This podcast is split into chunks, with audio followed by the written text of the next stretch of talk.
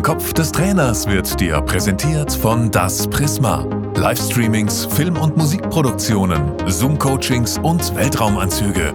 www.das-prisma.de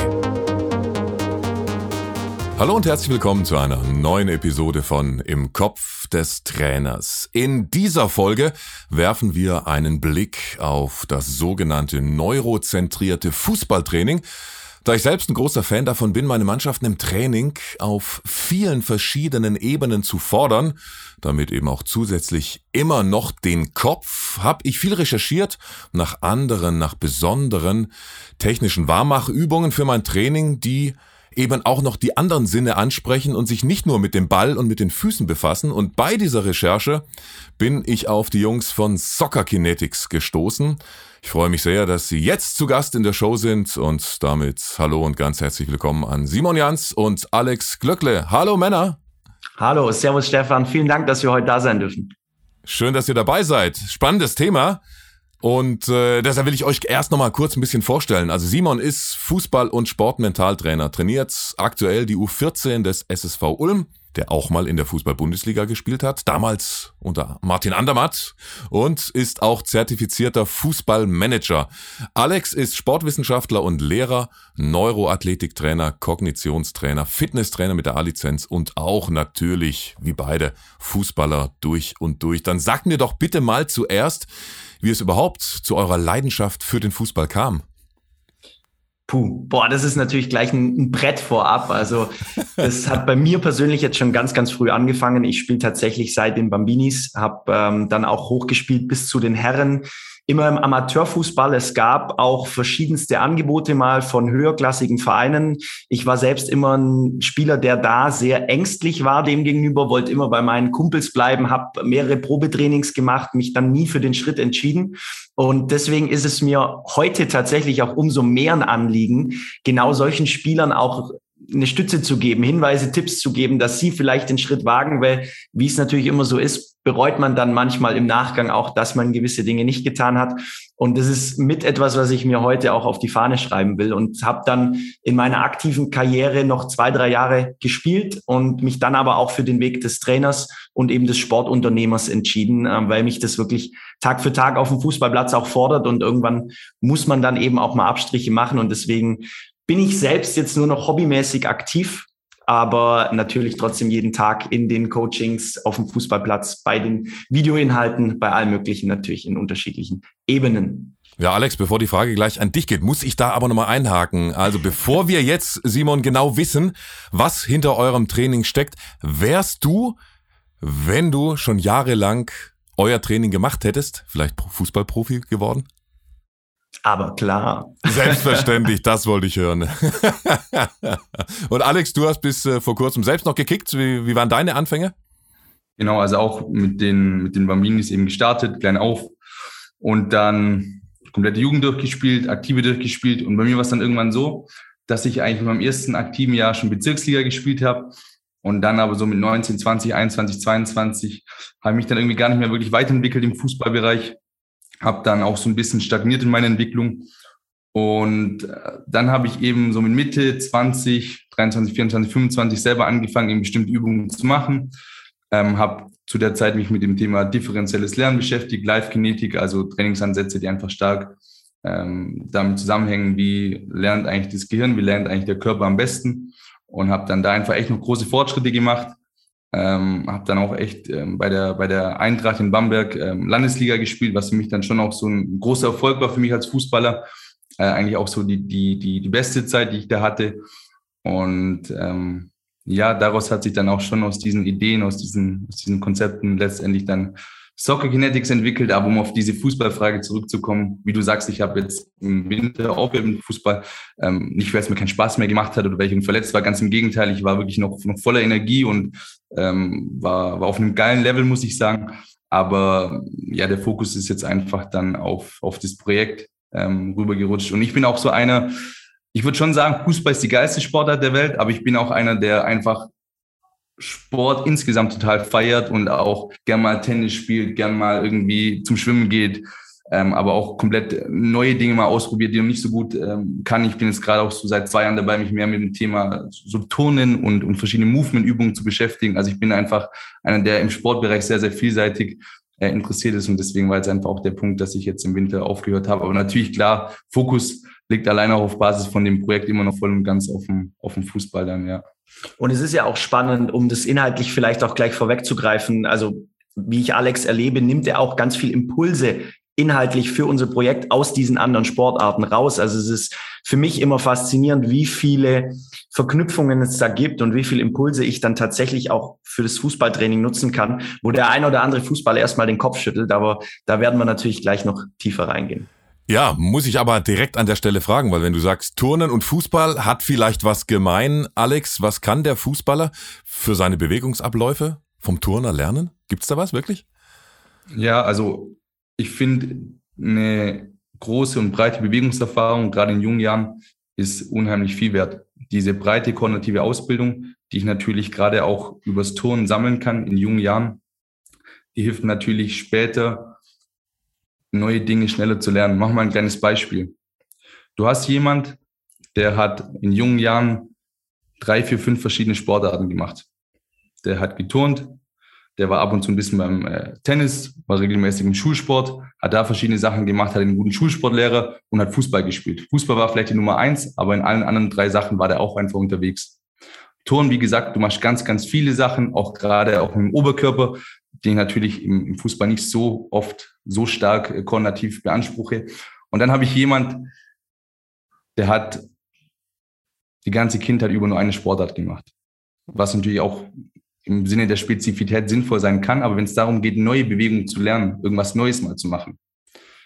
Was denkst du, welcher von denen lernt schneller? Der, der schon vier Sachen kann oder der, der nur eine Sache gemacht hat, wenn es darum geht, irgendwas Neues zu lernen? Klar, der schon vier Sachen kann. Anderes Beispiel, einer kann vier Musikinstrumente, der andere kann nur ein Musikinstrument. Wer lernt ein neues Musikinstrument schneller? Der, der schon vier kann. Und es ist auch tatsächlich so, in der, in der sportwissenschaftlichen Forschung gibt es da auch ein äh, interessantes Buch dazu. Es nennt sich Range von äh, David Epstein, wo genau dem Phänomen auf den Grund gegangen wird. Und zwar, wie ist es eigentlich? Wie entstehen Spitzenleistungen, indem ich eben von klein auf nur eine Sportart ausübe oder indem ich mehrere Sportarten ausübe, ein breites Fundament habe. Ein sehr gutes Beispiel dafür, dass es lohnt, mehrere Sportarten auszuüben. Ich wechsle jetzt die Sportart, ist der Roger Federer. Der hat sehr, sehr viele Sportarten gemacht, wo er klein war, viele Ballsportarten. Anderes Beispiel, Dirk Nowitzki, der hat nicht nur Basketball gespielt, der war auch mal ein Schwimmer, der war auch mal im Handball. Nächstes Beispiel, Tom Brady. Generell in den USA ist er wirklich so, dass ich eine sehr multisportive Ausbildung tendenziell habe und auf diesem breiten Bewegungsschatz, den ich mir aufbaue in jungen Jahren, und da ist Turnen, wie gesagt, eine hervorragende Sportart, um eine hohe Bewegungskompetenz aufzubauen, neben meiner Hauptsportart, da kann ich dann auch Spitzenleistungen sehr, sehr gut erbringen. Ich möchte an der Stelle aber auch ein Gegenbeispiel nennen von einem Sportler, der wirklich nur eine Sportart straight durchgezogen hat und sehr, sehr erfolgreich darin ist, ist, weiß ich nicht, auf jeden Fall war, kennen wir alle, Tiger Woods, von klein auf nur Golf gespielt, nur Golf gespielt und ja, war, ist der beste Golfer aller Zeiten. Ähm, es gibt sogar bei YouTube spannende Videos, wo der mit drei, vier Jahren ähm, schon Golfschwünge macht. Also gerne mal, gerne mal reinschauen, total spannend zu sehen. Du hast zwei Stichworte noch genannt, eben ein Buchtipp, was ich immer spannend finde. Zum einen und da gleich die Empfehlung an, äh, an euch, liebe Hörerinnen und Hörer, bleibt unbedingt bis zum Ende dran, denn die Jungs äh, haben auch ein Buch geschrieben und ja, da gibt's gute Nachrichten, auch für euch. Und das zweite Stichwort war Tom Brady. Wer jetzt nicht Football-Fan ist, ja, das ist mehr oder weniger der größte Quarterback aller Zeiten, den der Alex da gerade angesprochen hat. Und äh, Simon, ja, Soccer Kinetics hast du gegründet. Der Moment, als du gedacht hast, ich möchte das klassische Techniktraining, das Warm-up weiterentwickeln, was genau ging dir da durch den Kopf? Ja, also die gemeinsame Gründungsgeschichte von Alex und mir ist ähm, was, was wir sehr gerne und oft auch erzählen, weil man das natürlich oft auch gefragt wird. Und es war, ist tatsächlich aus einer, aus einer eigenen ja, Leidenschaft und Schrägstrich auch Schmerz raus beim Alex entstanden, das ganze Thema. Und es ging für mich schon immer darum, den Status quo irgendwie in Frage zu stellen, sich zu überlegen, hey, es, es entwickelt sich alles weiter, es dreht sich alles schneller. es müssen sich auch dann die Trainingsmechanismen dahinter weiterentwickeln. Also wenn das Spiel schneller wird, und das sehen wir auch an Ballkontaktzeiten, zum Beispiel, wenn man sich jetzt ähm, die durchschnittlichen Ballkontaktzeiten in der, in der Fußball-WM anschaut, verglichen von den, von den Spieljahren, dann ist es einfach so, dass das Spiel schneller wird. Und das Training muss sich ja daran auch anpassen. Und das ist eigentlich so die Grundintention gewesen, die Alex und ich dann damals hatten, uns zu überlegen, wie schaut denn modernes Fußballtraining aus, wenn der Fußball selbst sich immer weiter modernisiert? Ob man jetzt von Modernisierung sprechen will, zumindest verändert. Und das war eigentlich die Grundmotivation, mit der wir rangegangen sind. Und Alex hatte ja dann aus seinen ganzen Studien, gerade was Live-Kinetik angeht, was auch andere äh, Lizenzen angeht, Fortbildungen angeht, dann einfach die Hintergründe, um da auch in einen interessanten Austausch zu gehen mit mir. Und wir waren dann im, im Café und haben uns überlegt, wie könnte das ausschauen und waren relativ schnell auch schon konkret, was so eine Idee, was so ein Grundkonzept angehen könnte. Immer mit der Intention, das in den Amateurfußball zu bringen. Weil was uns klar war, ist, die Sportwissenschaft leistet hier Dinge und es wird auch geforscht, aber es wird einfach in der breiten Basis nicht umgesetzt, weil die, die Verbindung nicht da ist irgendwie, weil es nicht greifbar ist für den Amateurtrainer. Und daraus ist eigentlich die Grundmotivation entstanden, ja. Also dann gehen wir konkret und tief rein in die Materie. Alex, einfach erklärt, was genau steckt hinter neurozentriertem Fußballtraining? Yes, also steckt ja schon ein bisschen im Namen drinnen, neurozentriert. Es geht ganz, ganz stark ums Gehirn. Wie lernt das Gehirn eigentlich am besten und wie bekomme ich mein Gehirn schneller? Mal ganz einfach formuliert. Und um den Kerngedanken herum haben wir Soccer Kinetics aufgebaut mit, ich sage jetzt mal, vier Zielen. Punkt Nummer eins, die Spieler sollen eine richtig geile Technik haben, die sie vor allem auch in Drucksituationen umsetzen können. Jeder kennt's. Es gibt Spieler im Training ohne Gegnerdruck. Alles wunderbar, Slalom, Dribbling, Pässe, 1A. Aber sobald ein bisschen Zug drin ist im Spiel, sobald ein Gegenspieler auf einen zuläuft, Katastrophe, da geht nicht mehr viel. Von daher, wir wollen eine geile Technik haben, die man vor allem auch auf dem Spielfeld umsetzen kann. Punkt Nummer zwei ist ein kühler und schneller Kopf. Simon hat es gerade angesprochen, das Spiel wird immer schneller. Dementsprechend muss jetzt einfach der Kopf auf das nächste Level. Ich bringe da gerne als Beispiel Anfang der 2000er Jahre, als der Jürgen Dienstmann zum DFB gekommen ist, hat seine Fitnesstrainer aus den USA mitgebracht, Mark Verstegen und so weiter. Athletiktraining ist im Fußball reingekommen. Am Anfang hat noch jeder gesagt, hey, was soll denn der Blödsinn? Was machen die da mit einem Gewichtsschlitten, mit Gummibändern auf dem Fußballfeld? Die sollen doch Fußball spielen. Mittlerweile macht es jede Kreisligamannschaft, würde ich sagen. Oder fast, fast jeder Fußballer nutzt Athletiktraining, würde ich mal sagen. Und genau dasselbe wird jetzt einfach zunehmend kommen, dass man einfach auch sein Gehirn trainiert, dass man da schnell und gute Entscheidungen treffen kann. Der nächste Punkt, Punkt Nummer drei, bezieht sich gleich auf den. Und zwar, um schnelle Entscheidungen zu treffen, brauche ich vor allem auch ein gutes Sehvermögen.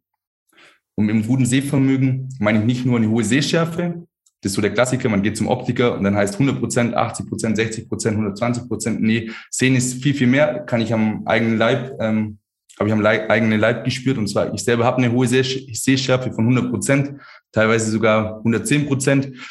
Ähm, aber ich hatte ein total beschissenes räumliches Sehen. Also meine Tiefenwahrnehmung war sehr, sehr schlecht. Beispiel hierfür, wenn ein langer Ball kam oder ein Einwurf und ich bin hoch zum Kopfball gestiegen, dann war das für mich immer so ein bisschen, wie soll ich sagen, Lotto spielen. Wann soll ich hochsteigen? Also mein Timing war eine Katastrophe. Und dann habe ich eben angefangen, mein beidäugiges räumliches Sehen zu trainieren. Und seitdem war es einfach viel, viel besser. Oder auch Torschüsse, Volleys, Direktabnahmen, Annahmen aus der Luft. Viel, viel besser geworden durch eine bessere Wahrnehmung.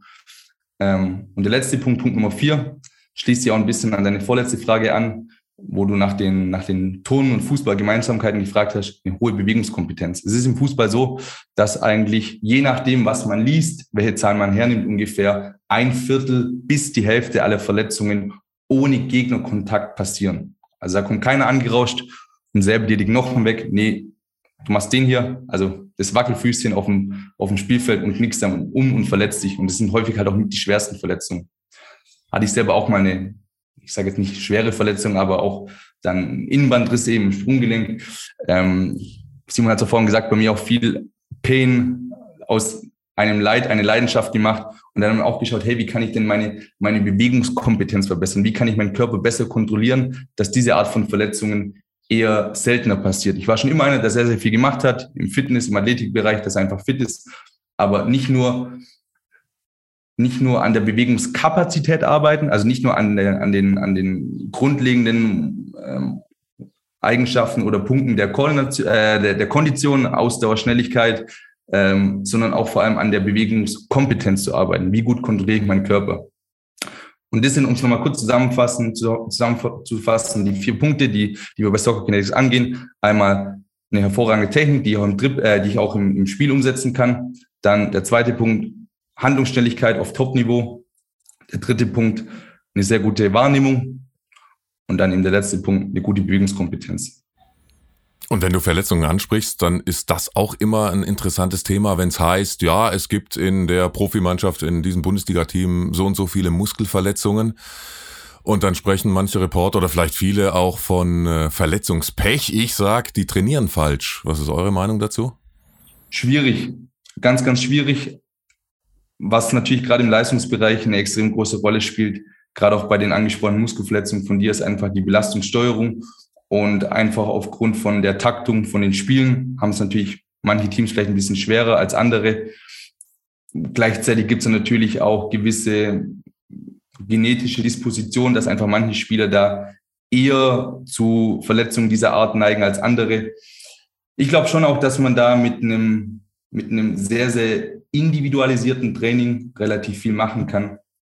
Aber dadurch, dass ich jetzt einfach auch nicht im Leistungssport, im, im absoluten Profisport, ich habe nie bei den Bundesligisten gearbeitet, ähm, habe mal mit einem Bundesligaspieler trainiert, aber jetzt nicht, ähm, habe da jetzt nicht die Einblicke. Von daher tue ich mir da schwer mit einer, mit einer, mit einer äh, Ferndiagnose. Ja, tatsächlich ist es für mich immer so, ich finde da, wenn man den Begriff so flapsig verwendet, lohnt es sich schon vorab auch mal ins Detail reinzuschauen. Was sind es denn für Verletzungen? Alex hat jetzt gerade die Studie angesprochen, wo es eben genau spezifiziert wurde, auch welcher Typus von Verletzung liegt vor. Verletzung mit Gegnerkontakt, Verletzung ohne Gegnerkontakt.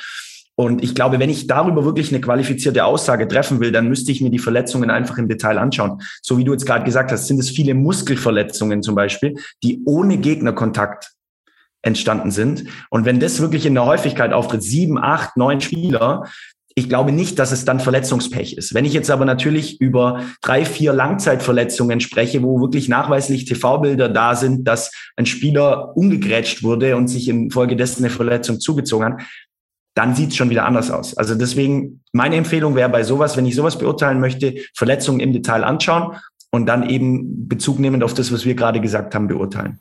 Eben Verletzung vermeiden ist ja auch einer eurer Ansätze.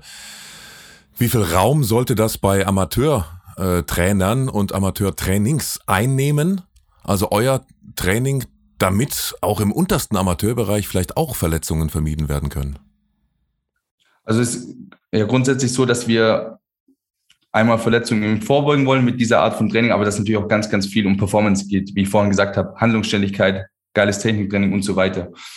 Und du hast jetzt aber speziell die Arbeit an der Bewegungskompetenz angesprochen. Das kann meiner Meinung nach ein sehr, sehr kleiner Teil vom Training schon, äh, kann das schon ausreichen, um einiges zu machen. Äh, und zwar, indem ich einfach in mein Warm-up eben bestimmte Übungen mit einbaue, kann zum Beispiel sowas sein, dass ich einfach mal mein Kniegelenk, ich gehe einen Ausfallschritt, ähm, ja, klassischer Ausfallschritt, vielleicht eher ein kleinerer Ausfallschritt. Und das vordere Bein, das ist erstmal komplett in der Streckung. Und dann fange ich an, aus dieser Streckung heraus das Kniegelenk zu beugen. Und da versuche ich einen möglichst großen Kreis zu machen. Also das Kniegelenk ist erst gestreckt und dann schaue ich, dass ich es leicht beuge und nach außen führe, nach vorne, nach innen. Und diese ganzen Rezeptoren, die eben aus dem Kniegelenk Informationen an das Gehirn senden, dass die einfach mal aktiviert werden und dass mein Körper erstmal wieder weiß, wie fühlt sich eigentlich diese Position an, die ich jetzt aktuell im Kniegelenk habe. Und da haben wir viele Übungen, auch im, im Trainingspaket, auch im, im, Buch sind da zwei Übungen an, ähm, angeschnitten. Und das sind so kleine Möglichkeiten, wo ich sage, hey, in jedem Warm-up mache ich da vier, fünf Übungen, und kann da, kann da schon ein bisschen was machen, äh, indem ich es einfach mit, meinen, mit meinem sonstigen Warm-up verbinde. Aber ja, natürlich auch, es ist auch häufig so, dass einfach dadurch, dass der Spieler eine, eine muss ich einfach noch dazu sagen, dadurch, dass der Spieler einfach eine schlechte Wahrnehmung hat, ähm, nimmt der, nimmt der alles nicht so wahr, wie es ist oder, oder hat eine eingeschränkte Wahrnehmung. Natürlich, wenn die Wahrnehmung nicht passt und wir nehmen ungefähr 70 bis 90 Prozent von unserem Input, der aus der Umgebung kommt, nehmen wir über die Augen wahr. Also Fußballspielen mit Augen zu ist, ist schwierig. Und wenn einfach die Wahrnehmung schlecht ist, dann führt es entweder dazu, dass ich vielleicht Gefahrensituationen nicht früh genug erkenne und dass man sich deshalb vielleicht verletzt oder dass meine Wahrnehmung sehr, sehr stark eingeschränkt ist und dass deshalb was passiert oder aber ähm, ja, dadurch, dass meine Wahrnehmung vielleicht konstant einfach schlecht ist und ich das, ich muss das ja irgendwie kompensieren, indem ich vielleicht mh, mm, mein, mein Gang oder meine, meine Haltung anpasse, dann kann es natürlich auch mittelfristig zu, zu Beschwerden führen, die dann wiederum in Verletzungen münden. Ich hoffe, das war verständlich. Ja, ja, schon. Und, und, und man hört da natürlich auch durch, dass, dass dieses Augenmuskeltraining auch ein wichtiger Bestandteil ist. Ich habe eine Übung von euch äh, auch schon selbst im Training gemacht, den Infinity Walk der zusätzlich dann auch noch äh, peripheres Sehen natürlich äh, fördert, wenn man, also zwei Hütchen stehen irgendwie vier, fünf Meter auseinander und ich laufe ein Infinity-Zeichen, also eine Acht und hab aber meine Augen nicht auf dem Boden, also da, wo ich immer hinschaue, vor mir auf den Füßen oder am Ball, ich habe dann noch einen Ball dazu genommen, habe dann die, die, die Spieler noch dribbeln lassen, sondern ein Fixpunkt in der Mitte zwischen den Hütchen, paar Meter davon entfernt liegt ein Ball oder ein Hütchen und die Augen sind die ganze Zeit auf diesem Gegenstand. Mhm. Was, was bewirkt das dann fürs Spiel? Wo werde ich genau bei dieser Übung zum Beispiel besser? Ja, also kleiner Punkt, ich möchte jetzt hier nicht den Lehrer raushängen lassen, aber es ist primär eigentlich eine Übung fürs vestibuläre System, also fürs Gleichgewichtsorgan im Innenohr, ähm, weil ich natürlich auch ständig Kopf, äh, Kopfdrehung mit dabei habe. Ähm, aber du hast recht, es wird auch das visuelle und propriozeptive System angesprochen. Natürlich, meine Augen sind die ganze Zeit fixiert auf das Ziel und ich bewege mich dabei. Punkt Nummer eins, logisch, im Spiel soll ich natürlich auch übers Spielfeld laufen äh, und einen Kopf oben haben. Das ist der erste Punkt. Und Punkt Nummer zwei, wenn ich einen Ball am Fuß habe, gilt dasselbe. Das sollte ich ja auch immer wieder hochschauen und ich sollte einfach meinen Körper gut koordinieren können. Ich sollte das Gleichgewicht halten können. Ich sollte ein visuelles Ziel scharf sehen, wenn ich mich bewege. Also Alex, wenn, wenn mich jemand äh, korrigieren darf, dann natürlich ein hauptberuflicher Lehrer. Das ist ja wohl selbstverständlich. ich habe den Podcast auch natürlich gemacht, damit ich als Fußballtrainer auch besser werde. Und äh, ja, deshalb ja. Ist, äh, ist es schön, auch da weiterzulernen. Ja. Aber es ist nur eine Kleinigkeit. Ja, ja. Stefan, ich würde da ganz gerne noch kurz einhaken bei deiner Frage, weil ich halte das für eine sehr, sehr zentrale Frage, wie du meintest, wie kann ich das jetzt denn integrieren, dieses Training oder wie sollte ich das integrieren? Und ich finde, man muss da nochmal differenzieren für den einzelnen Spieler und eben für den Mannschaftstrainer. Und Alex, du hast jetzt ja sehr ausgeführt auch, wie kann ich es als einzelner Spieler aus diesem Präventionscharakter einführen? Und da geht es für mich auch sehr viel um Gewohnheitsbildung. Also schaffe ich es als Spieler einfach für mich eine Trainingsroutine oder eine, eine Warm-up-Routine zu haben, dass ich zum Beispiel, bevor ich zum Treffpunkt fahre, genau solche Übungen, wie sie jetzt der Alex eine beschrieben hat, auch für mich mache. Und das kann manchmal sein, dass diese Routine geht nur zwei, drei Minuten. Das ist zum Beispiel auch was, was wir mit den Spielern bei uns im Mentoring erarbeiten. Und dann habe ich einfach eine Warm-up-Routine, die genau das anspricht und kann so einfach präventiv schon extrem gut arbeiten. Wenn ich das als Teamtrainer mit einbauen möchte, dann erheben wir hier auch gar keinen Anspruch darauf, dass wir sagen, es soll, sollte nur noch nach dem Soccer Kinetics Trainingsprinzip trainiert werden. Vielmehr ist es einfach eine, eine Ergänzung, eine Perspektive, eine Sichtweise, die ich aufs Training haben kann. Und das möchten wir auch immer betonen. Natürlich ist es nach wie vor wichtig, dass ich ein Taktiktraining mache. Natürlich ist es nach wie vor wichtig, dass ich ganz, ganz viele andere Schwerpunkte mit reinnehme. Soccer Kinetics bietet hier einfach eine Möglichkeit, wie ich aber solche Übungen vielleicht sogar noch erweitern kann. Also wenn ich als Mannschaftstrainer zum Beispiel eine Spielform habe, ähm, eins gegen eins zum zwei gegen eins, beim Torerfolg kommt immer ein Spieler dazu zum Beispiel, dann könnte ich jetzt diese bestehende Übung eben um weitere Herausforderungen erweitern. Und genau dann sind wir eigentlich im Soccer Kinetics Trainingsprinzip. Also es ist gar nicht so sehr ein Extra-Training, sondern es ist eher eine Verbindung bisheriger Übungen, die der Trainer schon hat und kennt, mit neuen Herausforderungen. Und damit schlage ich dann einfach mehrere Fliegen mit einer Klappe und muss gar nicht so sehr viel extra Zeit einplanen, sondern kann einfach mein bisheriges Training verbessern. Das ist viel mehr eigentlich unsere Idee. Magst du mal ein Beispiel nennen? Ja gut, jetzt mit diesem 1 gegen 1 zum 2 gegen 1 zum Beispiel. Oder ich habe beispielsweise eine Her nehmen wir mal eine ganz einfache Übung, zwei Spieler passen sich den Ball zu. Jetzt könnte ich als Trainer sagen, okay, ich möchte heute, dass wir unser Passspiel verbessern, also geht ihr bitte mal in zwei Teams, in Zweierteams zusammen und passt euch einfach mal den Ball zu. Und jetzt ist unsere Idee eben diese herkömmliche Technikübung nicht zu ersetzen durch Soccer Kinetics Training, sondern sie bestehen zu lassen, aber sie einfach zu erweitern. Und eben genau mit diesen Dimensionen, die der Alex vorher angesprochen hat. Also erstens, wenn wir über das Thema Handlungsschnelligkeit und dergleichen sprechen, eben um eine kognitive Aufgabe. Das bedeutet, die beiden Spieler könnten sich jetzt, während sie passen, eben noch eine Zahlenreihe hochrechnen oder eben äh, zuwerfen, indem dann der eine Spieler bei seinem Pass zum Beispiel eine, eine 7 nennt, äh, wenn es jetzt die 7er ist, und der andere Spieler beim Zurückpassen dann die 14. Dann der eine wieder die 21, die 28 und so weiter. Oder auch eine Übung, die ich sehr geil finde, und zwar, es wird der Ball sich direkt hin und her gespielt und die Spieler nennen sich immer Namen. Männernamen, Männernamen und Frauen, Frauennamen. Und immer wenn ein Männername gesagt wird, heißt es mit rechts klatschen lassen, beim Frauenname mit links. Genau. Und so habe ich in dieser einfachen Passübung einfach schon ein, ein, kognitives Element mit drin, was jetzt diese Übung spannender macht, herausfordernder macht auch. Und wenn ich jetzt sage, okay, äh, die Übung läuft soweit, das kriegen meine Spieler gut hin, dann könnte ich eben ergänzend jetzt noch eine koordinative Komponente, also alles, was Alex vorhin mit mit Bewegungskompetenz angesprochen hat, mit dazu nehmen und könnte zum Beispiel noch einen zweiten Ball, einen Tennisball, immer im Moment des Passes noch hochwerfen und wieder auffangen. Also jeder Spieler für sich in diesem Moment. Und wenn das auch gut läuft, könnte ich sagen, okay, jetzt kombiniere ich noch die visuelle Dimension mit rein. Alex hat es vorhin mit als Wahrnehmung beschrieben und könnte zum Beispiel einfach noch den Schulterblick mit einbauen nach jedem Pass und hinten ist läuft eine Zahlenfolge, die ich dann erkennen muss oder so. Also und so habe ich diese herkömmliche Passform kognitiv und oder koordinativ und oder visuell erweitert und einfach viel, viel spannender und herausfordernder gemacht. Ohne dass ich jetzt eine extra Übung machen muss, sondern ich habe einfach eine bisherige Übung vielleicht anders oder besser gemacht. Und darum geht's. Und da sind wir ja dann schon richtig schön tief in der Materie sind, äh, im Training drehen, dass man direkt jetzt, wenn man euch äh, hier bei im Kopf des Trainers hört, sofort auch die Übungen adaptieren kann, die vielleicht auch genauso eins zu eins umsetzen kann. Also die Übung mit äh, äh hin und her passen plus Namen, Männernamen, Frauennamen, habe ich tatsächlich auch schon gemacht. Also kam, kam auch super an, weil natürlich gelacht wird, weil man irgendwann keine neuen Namen mehr hat, obwohl es ja Millionen von Vornamen ja. gibt, aber du kommst dann halt nicht mehr auf, oh scheiße, jetzt habe ich ja schon, schon, schon sieben männliche Vornamen und, und acht weibliche männliche Vornamen.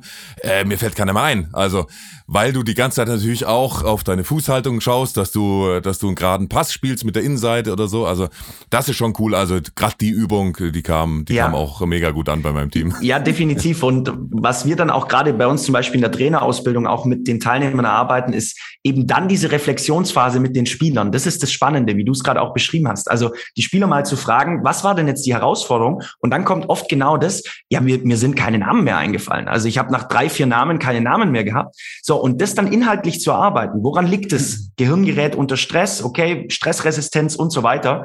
Das ist dann gerade das Spannende und gleichzeitig auch die Qualität eines Trainers, das mit den Jungs oder Mädels zu arbeiten. Und wenn das gut gelingt, dann hat man die Truppe meistens hinter sich und sie sind im Nachgang wirklich auch begeistert von dieser Art des Trainings. Das ist unsere Erfahrung. Und da ist eigentlich dann für mich die logische äh, Anschlussfrage, wie werden dann meine Fähigkeiten auf dem Platz besser, wenn ich halt 35 Vornamen männlicher Art und weiblicher Art da äh, aufzählen kann? Und diese Frage besprechen wir gleich im zweiten Teil mit den Jungs von Soccer Kinetics. Erstmal vielen Dank, dass wir bei im Kopf des Trainers auch mal einen anderen Blick auf die Trainingsgestaltung äh, bekommen haben. freue mich sehr auf den zweiten Teil mit euch. Erstmal danke Simon und danke Alex. Bis hierhin. Danke auch. Danke dir. Ciao. Ciao, bis dann. Ciao, ciao. Im Kopf des Trainers wurde dir präsentiert von Das Prisma. Livestreamings, Film- und Musikproduktionen, Zoom-Coachings und Weltraumanzüge. www.das-prisma.de